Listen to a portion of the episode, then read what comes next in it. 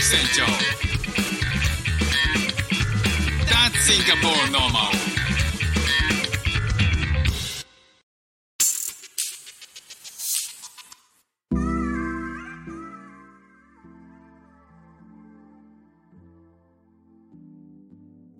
どうも副船長です。シンガポールで4歳と5歳の息子の子育てをしている主婦です。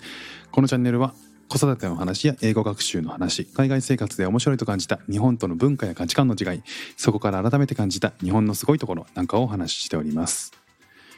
えーここ数日ですねあの妻が、えー近隣の国に出張するっていうことが、えーあって、えーしばらくはあの僕は一人で、まあ、息子の面倒を見たりとかしてたんですけど、えーちょいちょいですね、まあ、コロナが明けたこともあって妻も海外出張に行けるようになって、えーまあ、仕事の面ではねあのかなり充実してるまあ忙しいんですけどね、まあ、充実してるんだろうなっていうふうに思うわけですよ。で、まあ、一方でじゃあそこで留守の間どうするかっていうことで僕は気をつけてることっていうか意識してることっていうのは、まあ、妻ともねあの妻にも言って妻かも言ってくれてるんですけど、まあ、できるだけ無理しないようにねあのまああのでなんか楽に過ごしてねっていう風に、えー言ってくれてるんですよね。で、まあ、僕がね意識してることっていうのはえっ、とまあ一番やりたくないのはねあのその妻がいないこと、まあ、子供をね4歳と5歳の子供にとって母親の存在ってめっちゃショッキンですよね。でそれはどうしてもやっぱこう妻、えー、と父からは、えー父ではカバーしきれないやっぱりこうあの母がいることによる安心感ってやっぱりあるんですよね。まあ、そんな中ででもそれでも、まあ、あの母がいないことを補わなきゃいけないという中で言うと、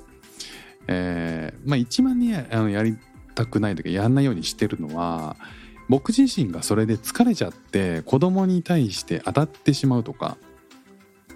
えーちょっとなんかね、あのー不機嫌な態度を取っちゃうっていうことが、まあ、一番やりたくないなっていうふうに思ってるんですよね。なのでそれをやらないようにするにはどうしたらいいかがまず第一に考えてますね。まあ、そのためには、えーとまあ、普段だったらね、料理をしっかり作ったりとかはしますけど、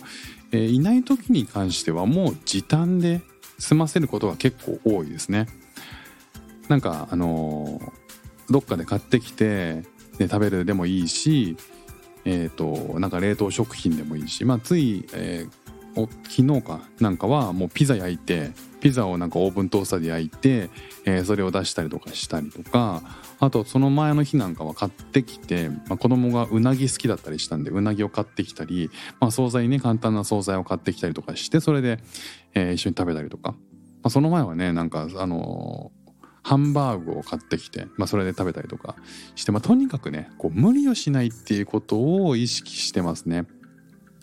まあ子供が帰ってくる前だったらさそもそも料理の時間あるんだからいいじゃんっていう、まあ、子供スクールあの幼稚園行ってますからね幼稚園に帰るまでは、まあ、自分の時間もあるので、えーそんな中で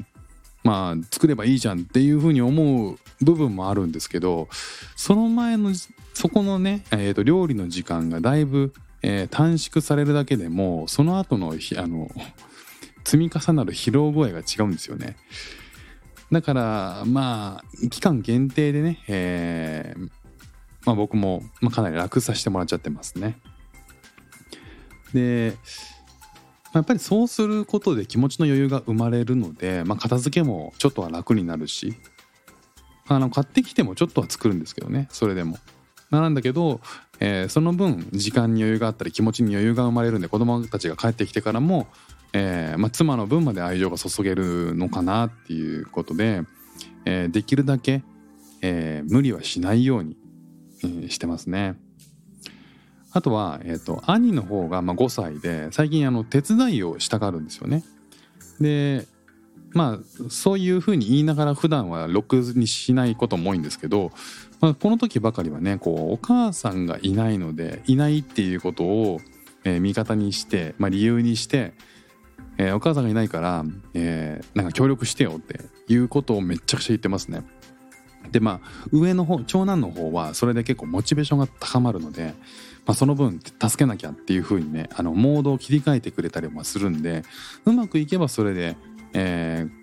もう下の子のことを、え引っ張ってシャワーに連れてったりとかお風呂に連れてったりとか早く着替えさせたりとか、まあ、このまこの前はなんか頭をねドライヤーで乾かしてあげたりとかしたんで、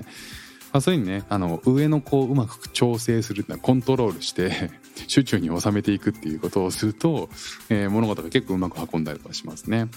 だまあいないっていうお母さんがいないのは寂しいけど、えーいない時はねみんなで協力しようよっていうもうなんかこううちは2人男なんで、まあ、男だけでねこう団結して、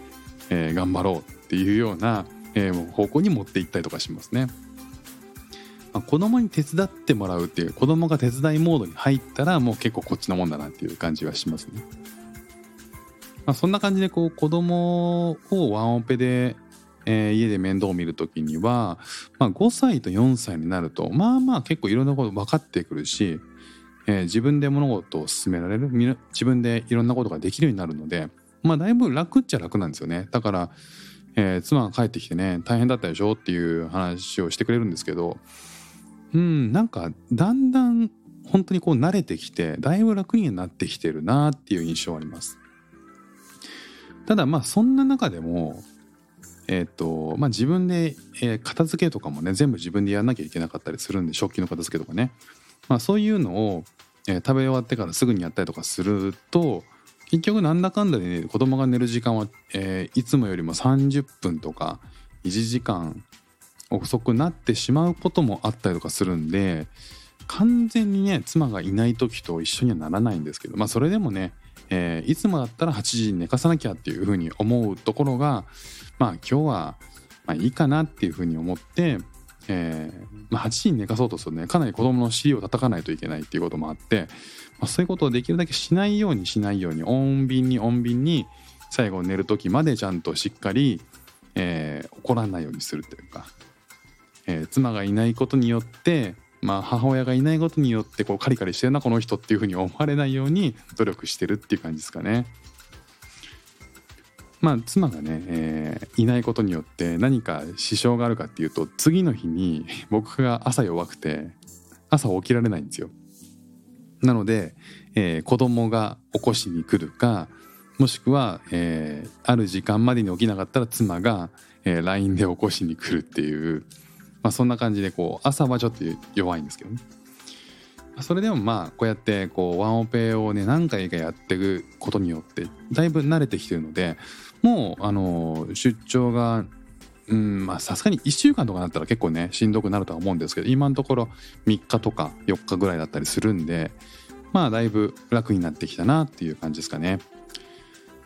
ということで、えーワンオペの乗り切り方今日はお話しさせていただきました。えー今日も聞いていただきましてありがとうございました。フック船長でした。じゃあまたね。